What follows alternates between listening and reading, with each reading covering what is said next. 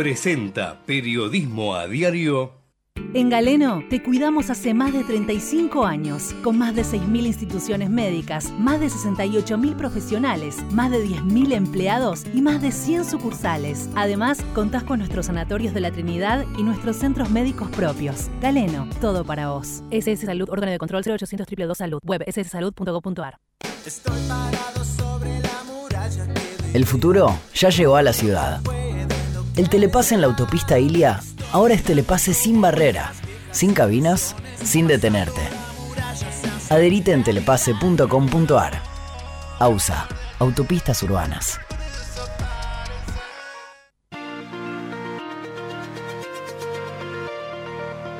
En la mañana de Ecomedios y con la conducción de Hugo Grimaldi, ya comienza la edición compacta de Periodismo a Diario con el resumen de las noticias más relevantes del día.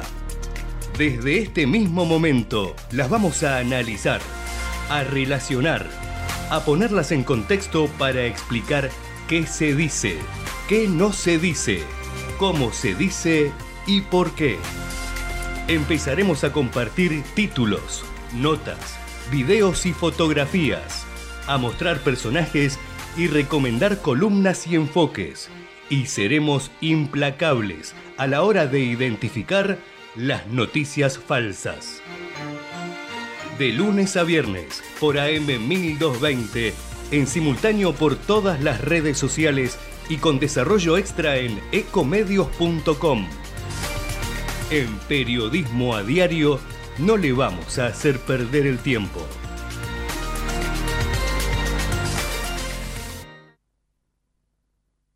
Aquí, bienvenidos digo a Periodismo a Diario. Hoy en esta edición que enseguida, enseguida les voy a dar el número, porque estoy más entretenido, lamentablemente mal entretenido, porque la cámara hoy no, no está funcionando. Estamos en el programa 139 de Periodismo a Diario, hoy lunes 4 de septiembre, con mucha información.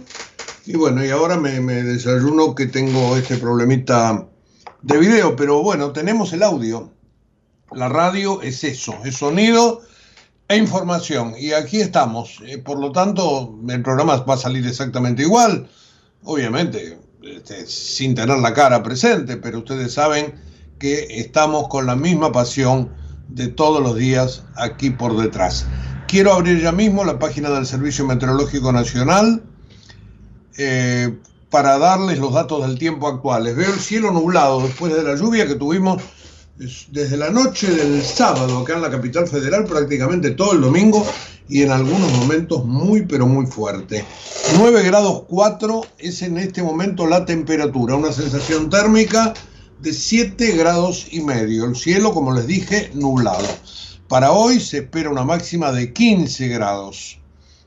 Eh, para mañana, martes, 5 de mínima 14 de máxima. Para el miércoles, 7 de mínima, 14 de máxima. Sube un poquitito el jueves, 13 de mínima, 16 de máxima, pero tendremos lluvias aisladas durante todo el día. Después ya el viernes mejora, 8 de mínima, 19 de máxima. Para el fin de semana, por ahora no se prevé nada extraordinario, nada raro.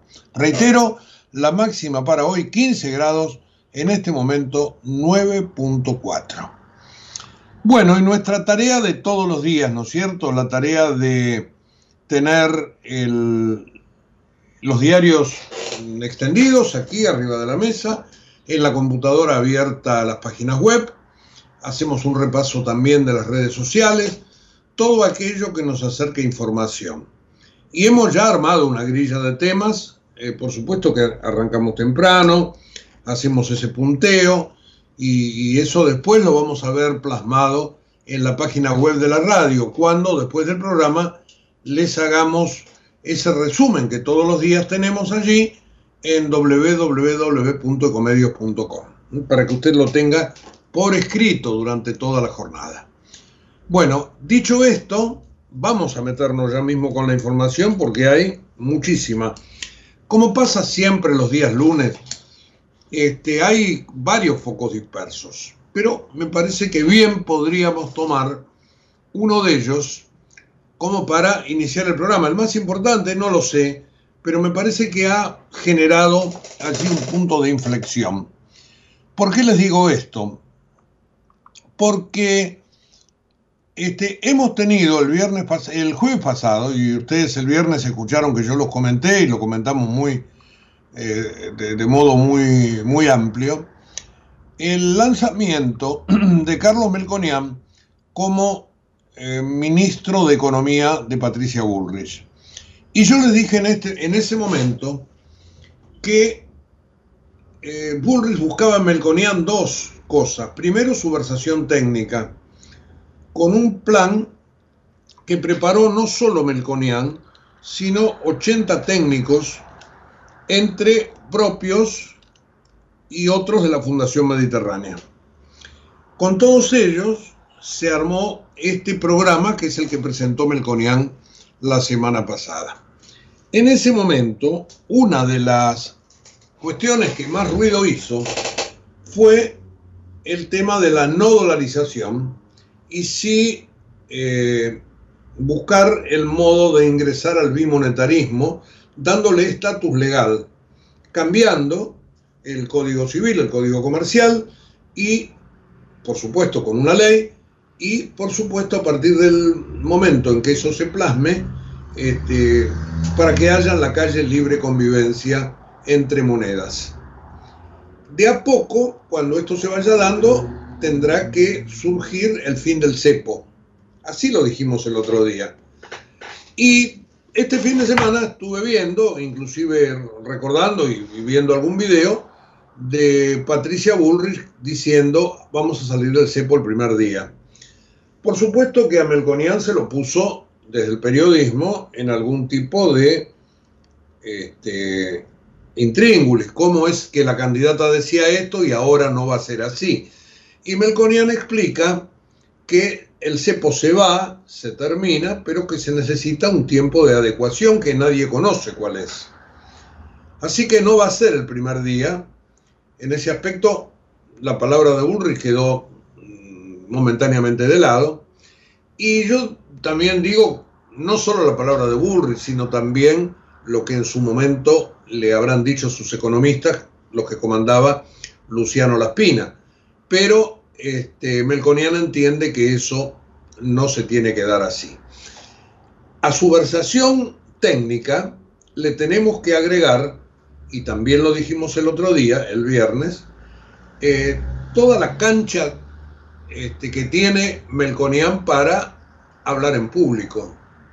Eh, frente a los medios, evidentemente, es un hábil declarante y este, sabe, conoce de comunicación, sabe dónde meter púa, este, dónde hacerse fuerte, cómo hablar con el idioma de Doña Rosa. Bueno, un montón de cosas que desde ese punto de vista también lo tornaban ideal como para polemizar con Javier Milei. Lo primero que dijo Milei yo no hablo con, con, ministros de Economía. Yo voy a ser presidente, así que tengo que polemizar en todo caso con, con otro presidente. Por supuesto, Patricia Bullrich.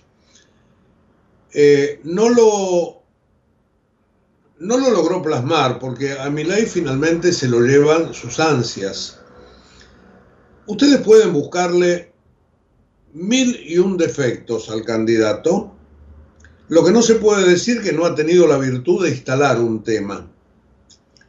Y este tema de este, el liberalismo, de, no estar tan, tan atados al Estado, claro que lo hace con un estilo que a muchos les gusta y a otros les resulta este, verdaderamente conflictivo, porque es arrollador, porque empuja, porque a veces se pasa de rosca con su lenguaje, porque en algún caso es disruptivo, por no decir maleducado. Pero más allá de eso, que son características personales, este, la prédica de ley sirvió.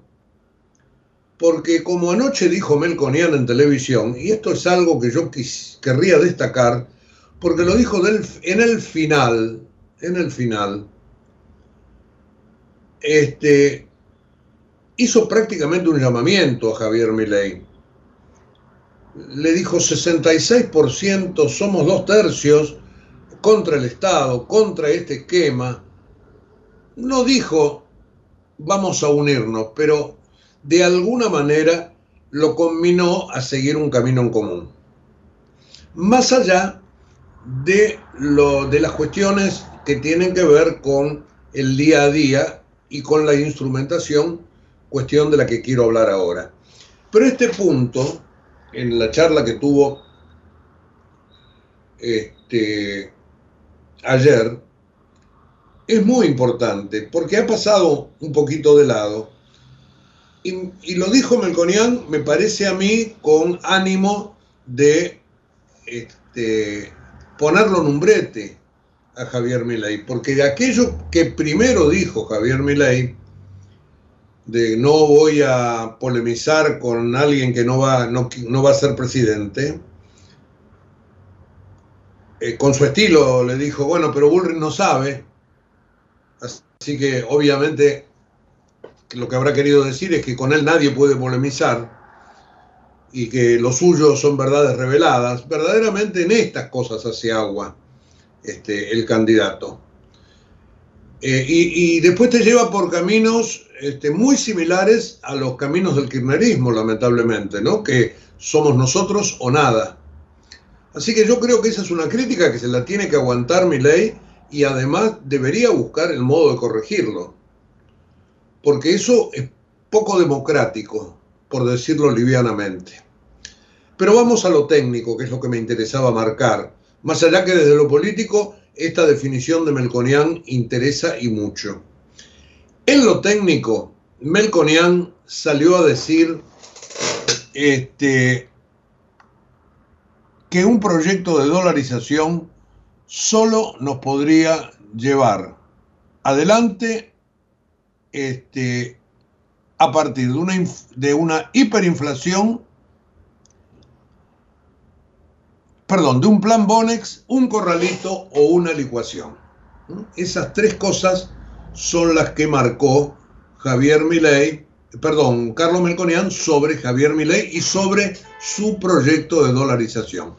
Quien habló de hiper este, fue Milei, retrucándole de modo indirecto a su colega diciendo que el bimonetarismo que propone Juntos por el Cambio es una, una iniciativa cobarde y tibia que va a una hiperinflación y termina en una dolarización sangrienta. Como verán, Melconian no logró este, el mano a mano, pero sí hizo girar el eje de la discusión.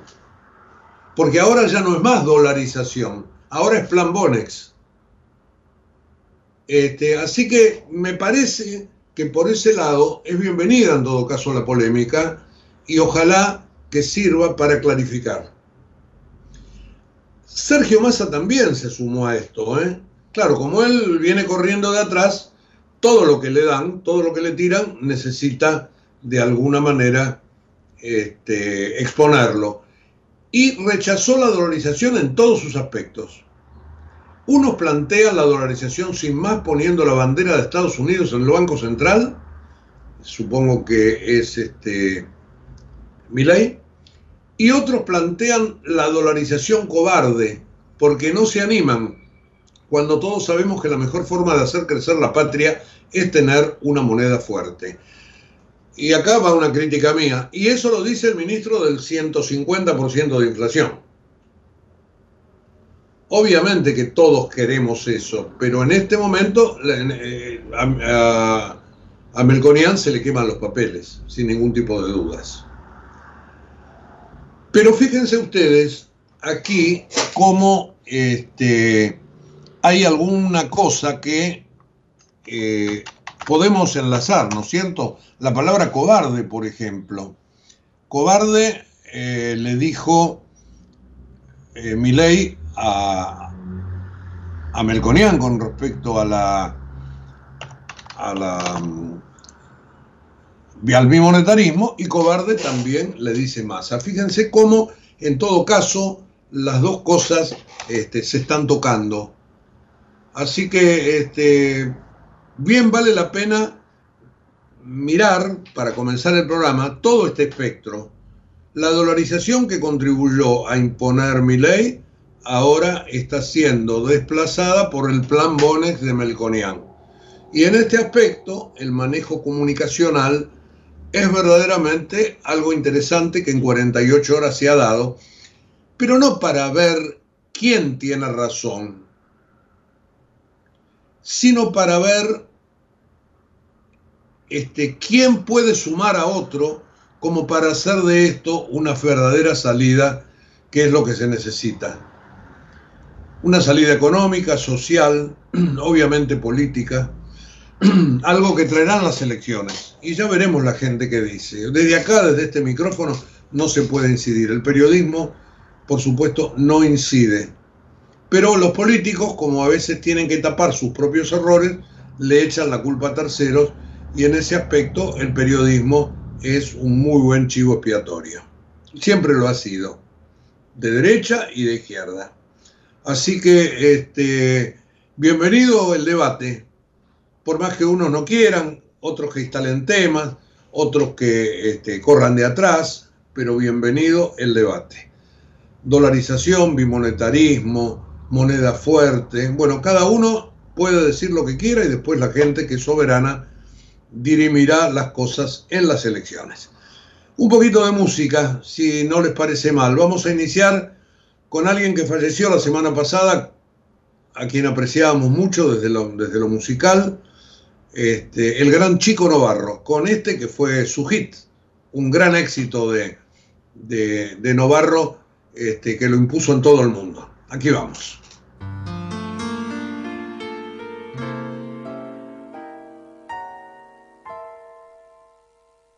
Hace falta que te diga que me muero por tener algo contigo es que no te has dado cuenta de lo mucho que me cuesta ser tu amigo. Ya no puedo acercarme a tu boca sin deseártela de una manera loca.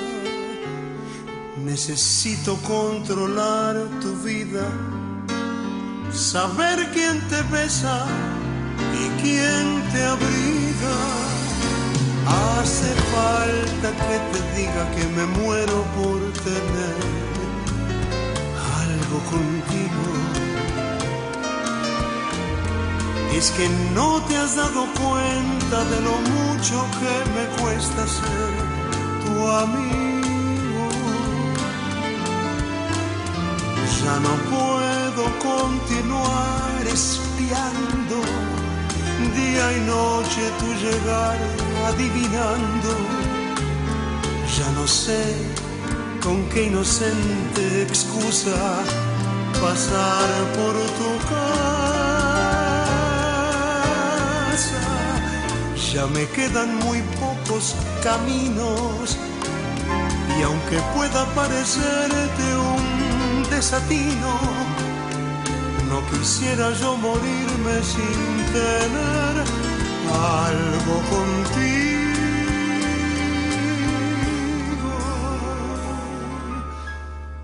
No quisiera yo morirme sin tener algo. Contigo.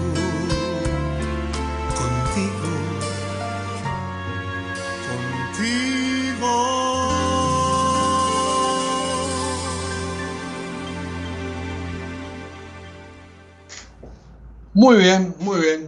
Un chico Novarro en el recuerdo.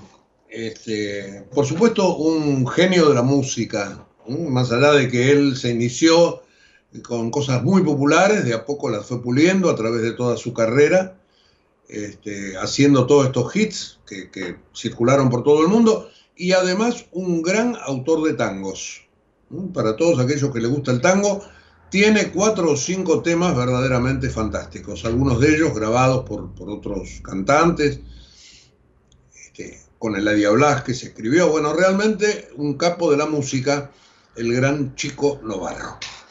Y vuelvo a toda la información. eh, yo les decía que el triángulo mágico eh, son, en este momento, las tres M, ¿no es cierto? Melconian, Milei y Massa. Eh, lo escribía también el sábado para la Gaceta de Tucumán. Justamente es el, este triple embrujo de tres personas que este, manejan cuestiones económicas. Por ahí más al que menos, porque es abogado, pero tiene un gran equipo y por lo tanto está en condiciones, por lo que, lo que le dicen y toda su picardía política, de terciar. Así que este, ese tema a mí me parece que lo tenemos que, que tener muy claro. Bueno, si les parece, vamos a, a hacer un raconto de, de, esta historia de la dolarización. Eh, yo les decía que ayer este, bueno, Sergio Massa este, también se ha unido a, todo esto, ¿no es cierto? Pero eh, lo más fuerte de este fin de semana fue la mm, instalación por parte de, de Carlos Melconian, que el mismo viernes ya había empezado a confrontar las propuestas de Javier Milei en el marco de la campaña electoral y allí disparó contra la, dolarización y dijo que para aplicar esta medida, este, deberá pasar por una licuación, un plan Bonex o un corralito. Eh, dijo, sacándose el sombrero, chapó, por haber instalado todos estos temas, pero en esta cuestión, este, la pifia. Eh, lo elogió a Milei por el resultado de las PASO, pero este, la verdad que este, esto del plan dolarizador a él no le cae bien. Eh, primero chapó porque hiciste un plan Bonex en la política y voló todo por el aire, pero estoy escuchando, nene, y para qué lo querés hacer, para lo que querés hacer necesitas o licuación o plan Bonex o corralito. Así se refirió a esto que están planeando para él Roque Fernández y Carlos Rodríguez. Roque Fernández, ministro de Economía del presidente Menem, entre 1996 y 1999, y Carlos Rodríguez fue jefe de gabinete de asesores de economía y secretario de política económica, además, ambos, en la Universidad del SEMA. Eh, no se quiso meter Melconian con ninguno de los dos, dijo que de algún modo eran maestros de una generación anterior y ambos economistas, que son, según Melconian, dos grandes profesores, tienen clarito que su crítica a la dolarización de mi ley puede tener efectos económicos. La Argentina, dijo Melconian, necesita para ese ejercicio, para la, la dolarización, o licuar los pesos con un tipo de cambio sideral o un plan Bonex o el corralito. Es decir, insiste, insiste con el plan Bonex de tal manera de cambiar el eje. Porque lo que para mi ley fue la dolarización como un empuje, lo que me parece que está buscando Melconian justamente es que el empuje sea justamente este plan Bonex que todos recordamos, que todos sabemos cómo nos empobreció. Así que como verán tiene un sesgo comunicacional muy pero muy fuerte. Eh, también se refirió Melconian a la propuesta de Milei de eliminar el Banco Central. El Banco Central, dijo este, Melconian, ha sido históricamente un clavo remachado, pero él no considera que sea necesario cerrarlo por completo. El otro día pasé un audio cuando él decía, eh, si vos mirás los países con Banco Central son 180, de 180, y funcionan. ¿Y tenemos nosotros el problema? ¿O no será que hay que resolverlo de otra manera? Bueno, veremos que en este aspecto también cómo sigue la discusión. Eh, lo dijimos el otro día, hace un rato también, en contraste con la dolarización que planteó Milei, Melconian y su equipo apostaron a implementar un esquema bimonetario en que tanto el peso como el dólar o cualquier otra moneda circulen con libertad. Dijo Melconian, el bimonetarismo es lo que usted ya decidió. usa la, moneda, usa la moneda que quieras. Podés hacer un contrato en dólares o en la moneda que vos quieras, pero para eso hay que reformar el Código Civil. Reconoció que para implementar esto, en primer lugar, es preciso arreglar el acceso a los dólares, por lo que se debe trabajar sobre la, desarmar la telaraña, que hoy es el cepo cambiario impuesto sobre la economía. El cepo hay que sacarlo. Vamos a ir a un desarme de la telaraña con un régimen cambiario donde van a convivir el peso y el dólar. Y acá viene el punto que políticamente colisiona con Bullrich o con declaraciones anteriores de Bullrich. Dijo, este, esto, el cepo, va a ser probablemente transitorio en la búsqueda de algo superior. El régimen cambiario va a arrancar en Salita Rosa para terminar en Harvard. Es un régimen cambiario libre, flotante, que hoy no está en la vida de la gente. Y en este caso, consultado si en caso de que Bullrich gane la presidencia y él asuma el mando de economía, el cepo va a ser eliminado en forma inmediata, dijo el 10 de diciembre vamos a sacar el cepo. No. ¿Por qué? Porque es una criatura de cuatro años. ¿Cómo va a ir a Harvard? Este es el régimen cambiario con el que arrancamos para terminar algún día en Harvard. Lo único que va a pasar es que en la reforma del Código Civil podés usar el dólar, el peso o lo que se te cante. Bueno, la propuesta del bimonetarismo no es nueva. Eh, Horacio Liendo, que fue la cabeza legal de la convertibilidad de Domingo Cavallo, él ya la había este, propuesto pensando que la dolarización no es la solución apropiada para la economía argentina. Así que por el lado de Melconian, aquí tenemos todos los aspectos de la discusión. Vamos, si les parece, a Javier Milei, porque anoche estuvo con José del Río en eh, el programa de, de La Nación Más. Y allí dijo que la idea de bimonetizar la economía es una iniciativa, iniciativa, perdón, cobarde, tibia que termina en una hiperinflación y en una dolarización sangrienta. Eh, nosotros queremos eliminar el Banco Central. Los argentinos ya sabemos que usan la moneda para estafarnos. Tenemos cinco variantes para hacerlo, para dolarizar. Los que critican la dolarización tienen falencias técnicas graves son flojas en materia monetaria.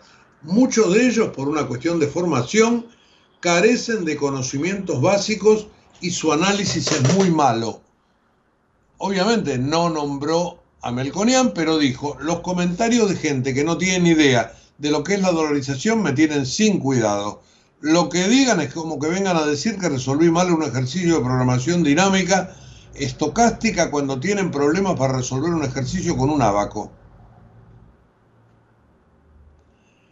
Eh, quizás Melconian no lo sabe, pero el origen del dinero es privado. No es mi problema que él no lo sepa.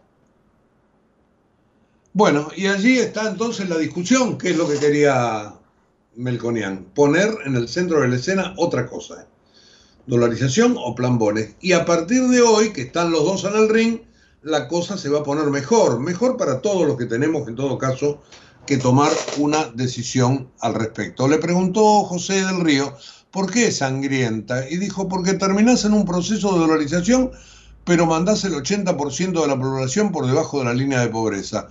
Una catástrofe. Los ideólogos lo saben, pero no lo hacen público.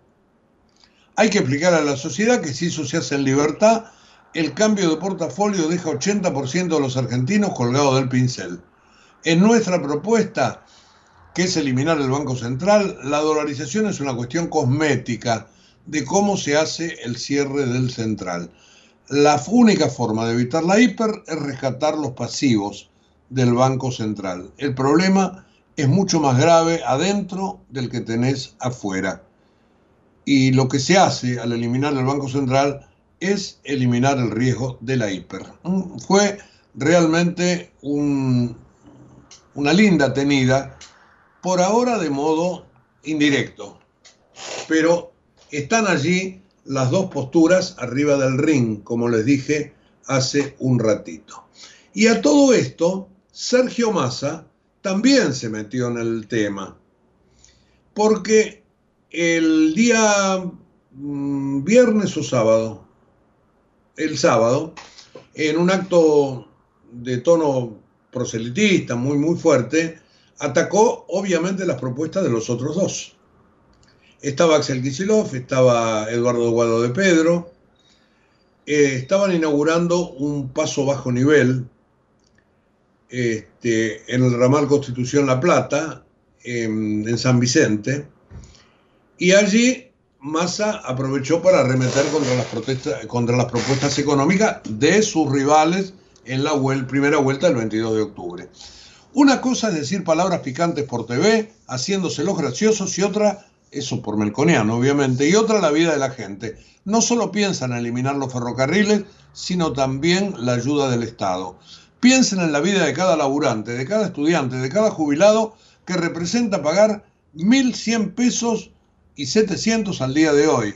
Es lo que plantea la oposición. Ese es el costo del, boleto de ferrocarril y el boleto de, de mm, colectivos sin subsidios. Pero Massa dice que eso es lo que plantean hacer directamente los opositores. Eh, sin distinción. Unos plantean la dolarización sin más, poniendo la bandera de Estados Unidos en el central, y otros plantean la dolarización cobarde porque no se animan, cuando todos sabemos que la mejor forma de hacer crecer la patria es tener una moneda fuerte. Así que este, Massa no se quedó atrás y tenemos los tres arriba del mismo ring. ¿Mm? Me parece que es el tema central del día. Más allá de aquello que alguien lo va a rescatar, yo no tengo a mano el audio como para escucharlo, a ver si para mañana lo, podemos conseguir. Este, cuando dijo, dirigiéndose a Javier Milei, pero somos dos tercios los que pensamos más o menos igual. Así que no digo que haya llamado absolutamente a ninguna convergencia, pero este, por primera vez aparece este elemento ahí arriba de la mesa. También me gustaría tenerlo Melconian para reformular la pregunta. Lo que pasa es que a veces cuando vos estás preguntando este, y te corre el tiempo y lo que sea, bueno, por eso no se hacen repreguntas. Otras veces porque el propio periodista está en su mundo, cree que el más importante es él y no lo ha entrevistado, entonces no pregunta lo que la gente quiere escuchar. Digo, hay que, hay que tener en ese aspecto, bueno, un poco de sangre fría como para este, seguir adelante con, con la charla sin atender a las preferencias personales. Porque quien en una discusión, en, una, en un reportaje, el que manda es el público, no el periodista. El periodista pregunta, espera la respuesta para repreguntar. Pero bueno, todas estas cosas se han dado en este agitado fin de semana. Un fin de semana que les reitero tiene a este, para mí, como el título principal del día. Pero por supuesto hay otras cosas más. Por ejemplo, por ejemplo, el ministro Massa, que estuvo este fin de semana también este, hablando de economía y habló de este, dinero que mm, se va a poder inyectar a partir de un nuevo sistema de importaciones. Eh, hizo una serie de medidas, puso arriba de la mesa eh, una cantidad de dólares para beneficiar a más de 7.400 pymes, eh, dijo que va a haber dinero para país dólares para aprobar el sistema de importaciones de la República Argentina, CIRA, justamente para las, las pequeñas y medianas empresas, y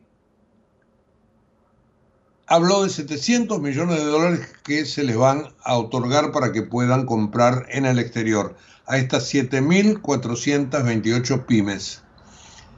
Eh, el parte oficial describió que los pedidos de importación se componen de 475 millones de dólares de bienes intermedios, insumos y bienes para producción y 68 millones de dólares de bienes de consumo. Tomamos la decisión de liberar para todas las pymes industriales de la Argentina, todas las CIRAs que estaban pendientes para garantizar el empleo y seguir exportando trabajo argentino al mundo. Este es un dato de este fin de semana que este, el ministro de Economía anunció en el Día de la Industria. Justamente em, estuvo en Entre Ríos, allí se cruzó fuerte con Daniel Funes de Rioja, en Paraná, y eh, el candidato, por supuesto, como siempre, responsabilizó la sequía, al Fondo Monetario, etcétera, etcétera, pero ante los reclamos del Día de la Industria hizo justamente esta, estas manifestaciones. No queremos parar a la industria. A mí tampoco me gustan las ciras, pero dijo que eso se lo impone el Fondo Monetario. La verdad que se lo impone porque no tenés dólares, no hay disponibilidad de divisas, pero este, de alguna manera está administrando pobreza el ministro de Economía, más allá de las este, discusiones por la situación. Así que este fue el anuncio que lo puso en la cancha a Sergio Massa en este fin de semana y que hoy de alguna manera está mm, destacado en, en los diarios como este, uno de los temas del día en materia económica. Otro tema tiene que ver con la cuestión de la inflación, porque las consultoras anticipan que podría llegar a 13% y esperan, esto para el mes pasado, ¿no? Con 11 de piso y hasta 13, dicen las consultoras. Recuerdan que la devaluación y la gran suba de precios fue en la segunda parte del mes, en la segunda quincena, por lo tanto, en el promedio, la primera quincena va a actuar para abajo. Las proyecciones entonces están dando 11 de piso y en septiembre se está esperando un salto mayor. El dato oficial se va a conocer el miércoles 13. Eh, por supuesto que para mm, que las empresas mantengan los precios durante 90 días, el gobierno está ofreciendo diversos incentivos. Por ejemplo, incentivos impositivos o la promesa de acceder a dólares para importar. Estos 700 millones para las pymes son efectivamente una señal. Pero el tema fundamental es la inflación. Hoy hay, creo que en Clarín, una nota donde este, el periodista que la hizo habla con algunos consultores, sobre todo que miden inflación y todos más o menos este, caen más o menos en lo mismo.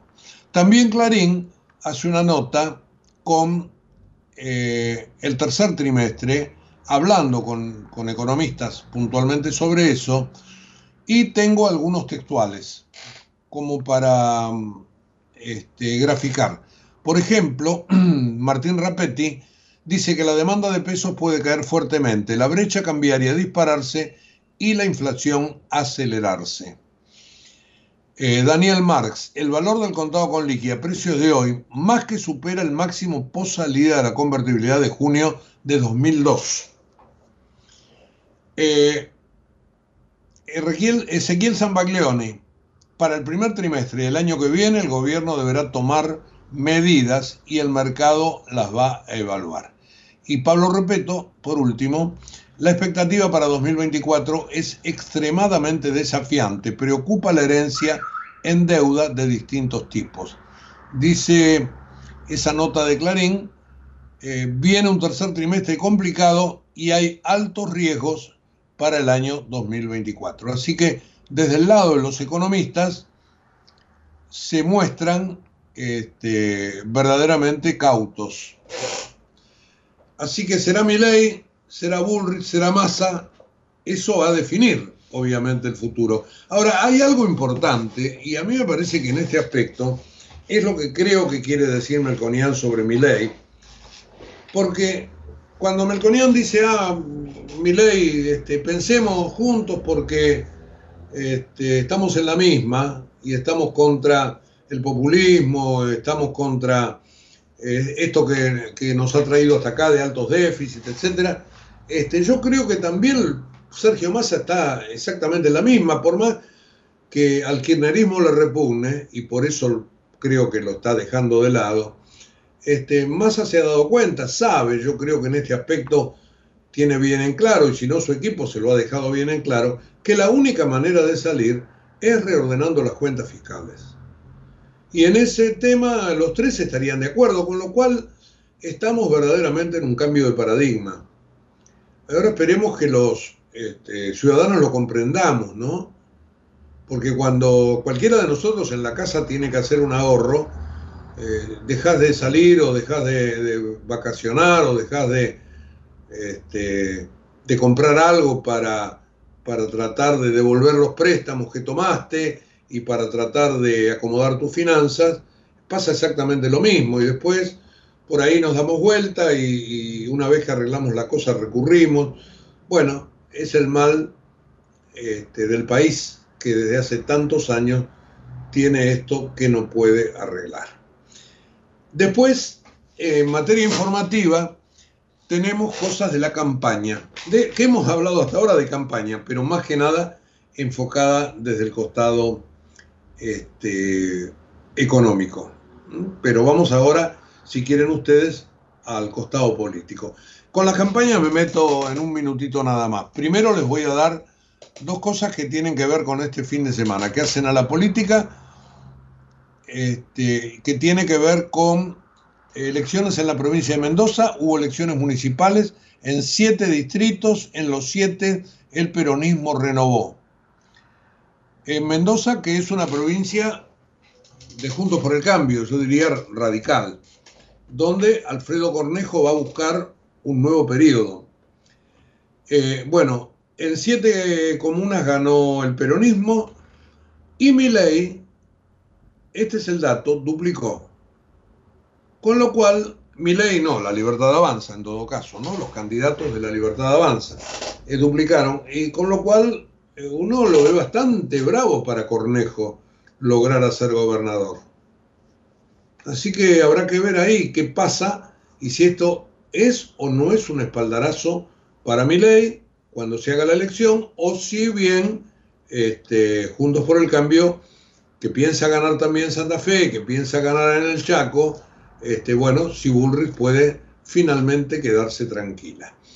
Em, otra elección hubo ayer en San Carlos de Bariloche. Aquí un sindicalista, es muy local esta, esta elección, un sindicalista le ganó al candidato de eh, Arabela Carreras, la gobernadora. Y le ganó por poco, pero le ganó. Y así entonces cambia el signo político del, este, de la ciudad, de la ciudad de San Carlos de Bariloche. Yo tenía por acá el diario de Río Negro, que ha traído datos actualizados. Vamos a ver si lo podemos, podemos abrir la página web. Eh, ¿Cómo vivió el oficialismo? Dice, a ver, a ver, primero tengo que cancelar, cerrar. ¿Cómo vivió el oficialismo el dolor por la sorpresiva derrota electoral de la gobernadora Arabela Carreras. ¿Mm? Así que allí ha ganado Luis Bertolini. No, Bertolini es el candidato de otro, de otro lugar, ¿eh? de Plotier, que es una, una localidad. Aquí en, en la ciudad de San Carlos de Bariloche este, ganó un sindicalista de apellido Cortés. Walter Cortés, un candidato a intendente. Bueno, ya intendente electo.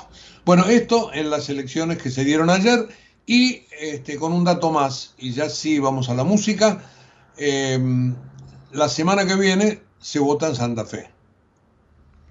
Y la verdad que allí este, está el radical Maximiliano Puyaro en un frente con el PRO y los socialistas y aparece como este, el candidato que tiene este, máxima posibilidad de ser gobernador después de haberle ganado la interna a Carolina Lozada. Anoche se hizo el debate entre los cuatro candidatos a gobernador, fue transmitido por televisión a toda la provincia, allí estuvieron los cuatro y este, veremos finalmente qué dicen los eh, electores eh, la semana que viene en la elección provincial.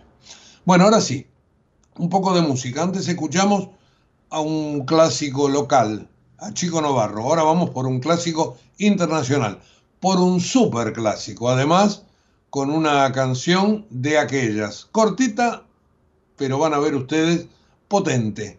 Frank Sinatra.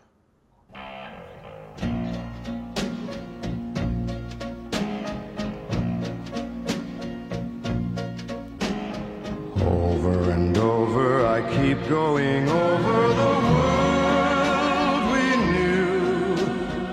Once when you walked beside me, that inconceivable, that unbelievable world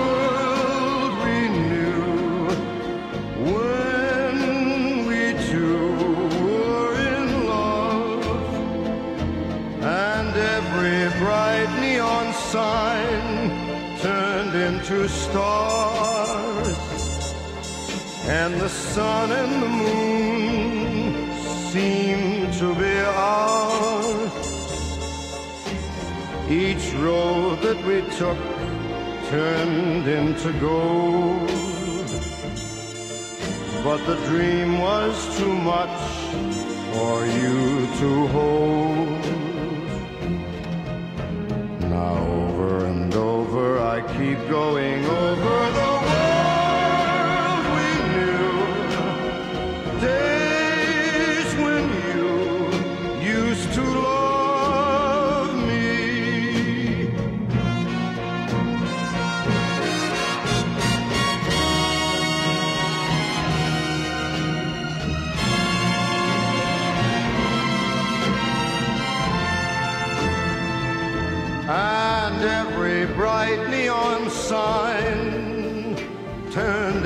stars, and the sun and the moon seem to be ours. Each road that we took, it turned into gold. But the dream was too much for you to hold. Now over and over I keep going over the world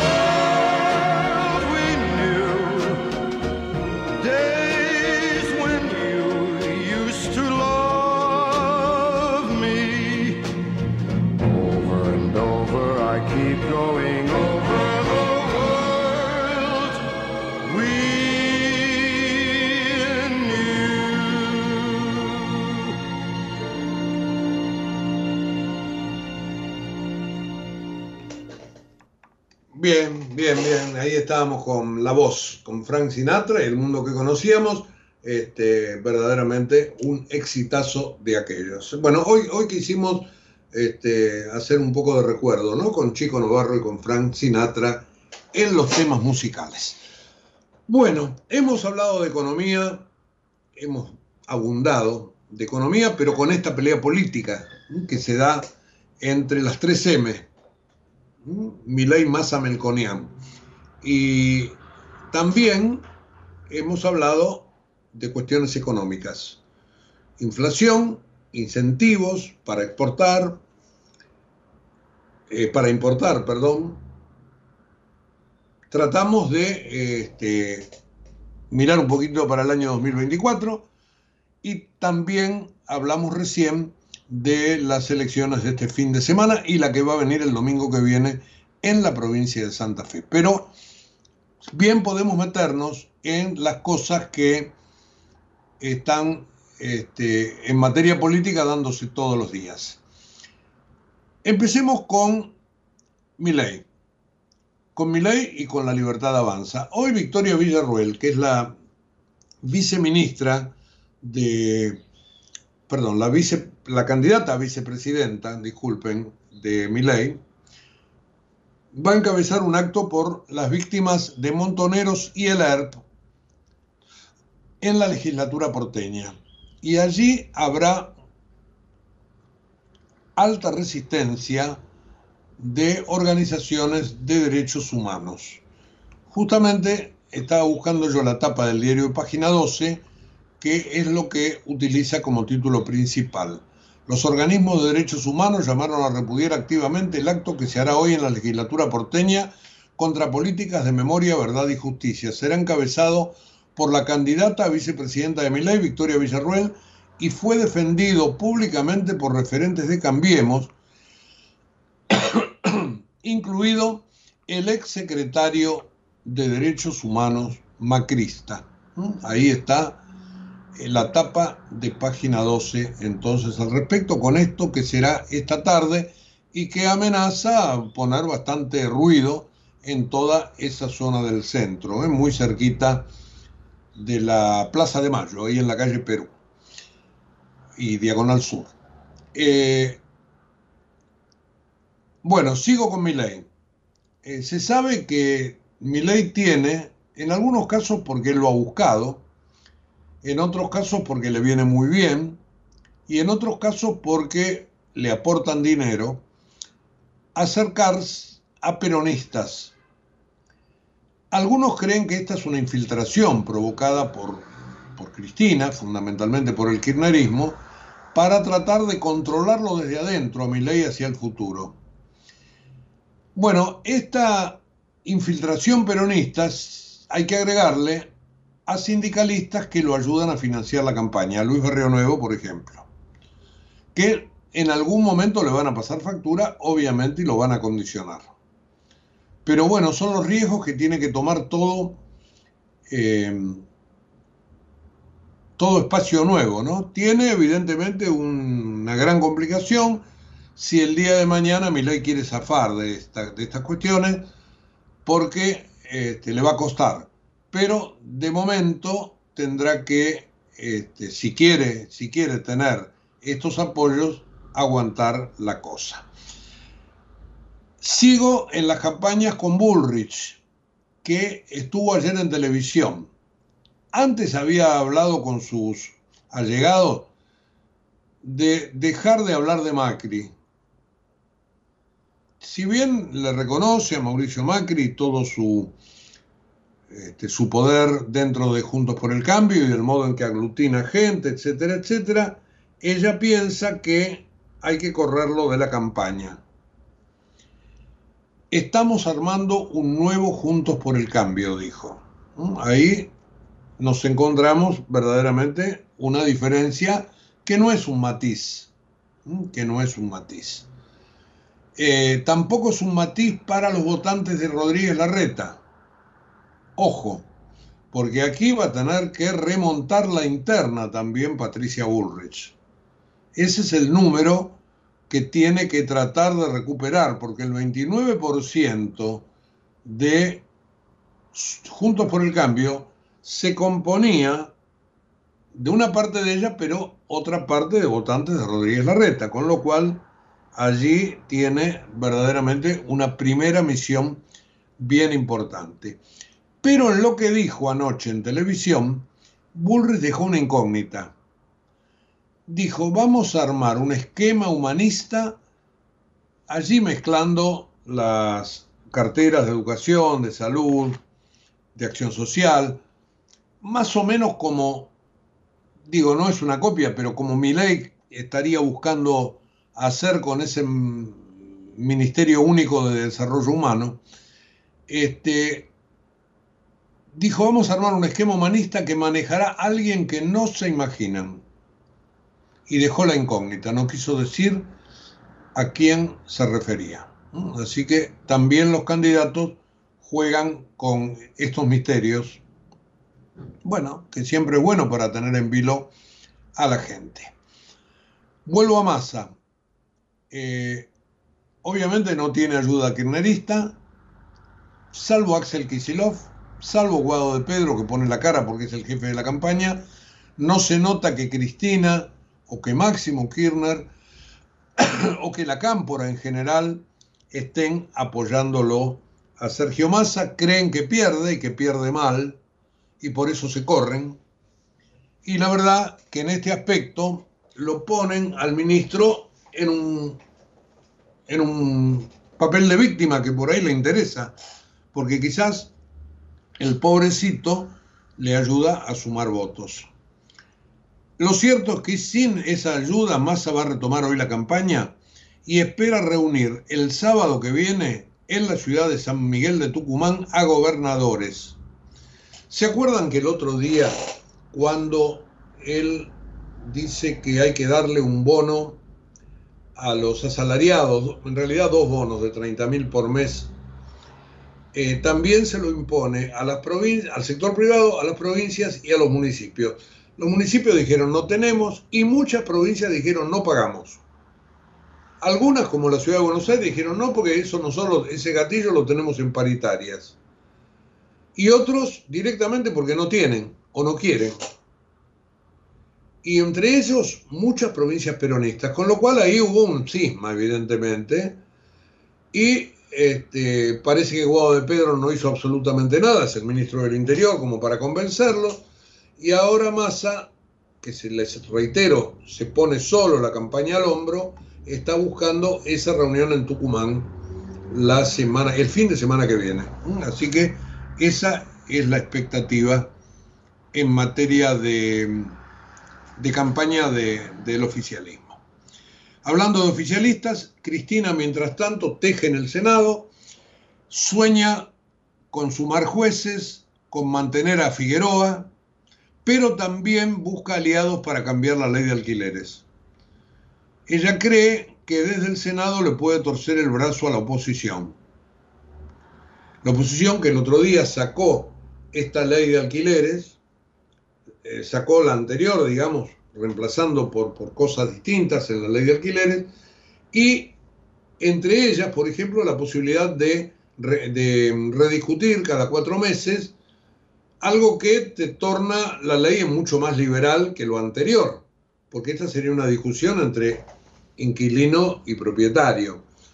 Eh, bueno, no se negaría a esta discusión el peronismo o el kirchnerismo aunque pretende llevarla a un año.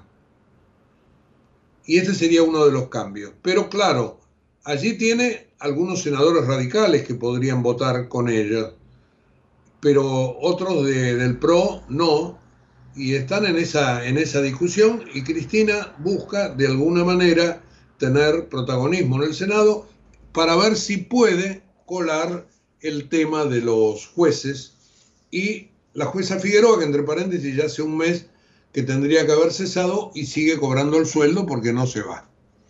Por lo menos ella dice hasta que se termine el año legislativo. Eh, les dije de Bariloche, les dije de Mendoza. Bueno, aquí el asesinato de este ingeniero el otro día de un puntazo ahí en, en la zona norte de la, de la capital, en Palermo. Todos vieron el video con el hombre desplomándose dentro de una heladería, muriendo al rato en el hospital. Este, se llevó a Bursaco, un nuevo ministro de Seguridad está a cargo, quiere más presencia policial en las calles y quedaría si gana Jorge Macri. Esto lo pongo en potencial porque me lo dijeron ayer y todavía no lo tengo confirmado, pero es lo que aparentemente también conformaría a Jorge Macri es este, el ministro un hombre de Diego Santilli. Mm, así que por ese lado podría venir la cuestión de la seguridad en la ciudad de Buenos Aires. Finalmente, las prepagas congelarán las cuotas desde octubre, pero le sacaron beneficios fiscales al gobierno.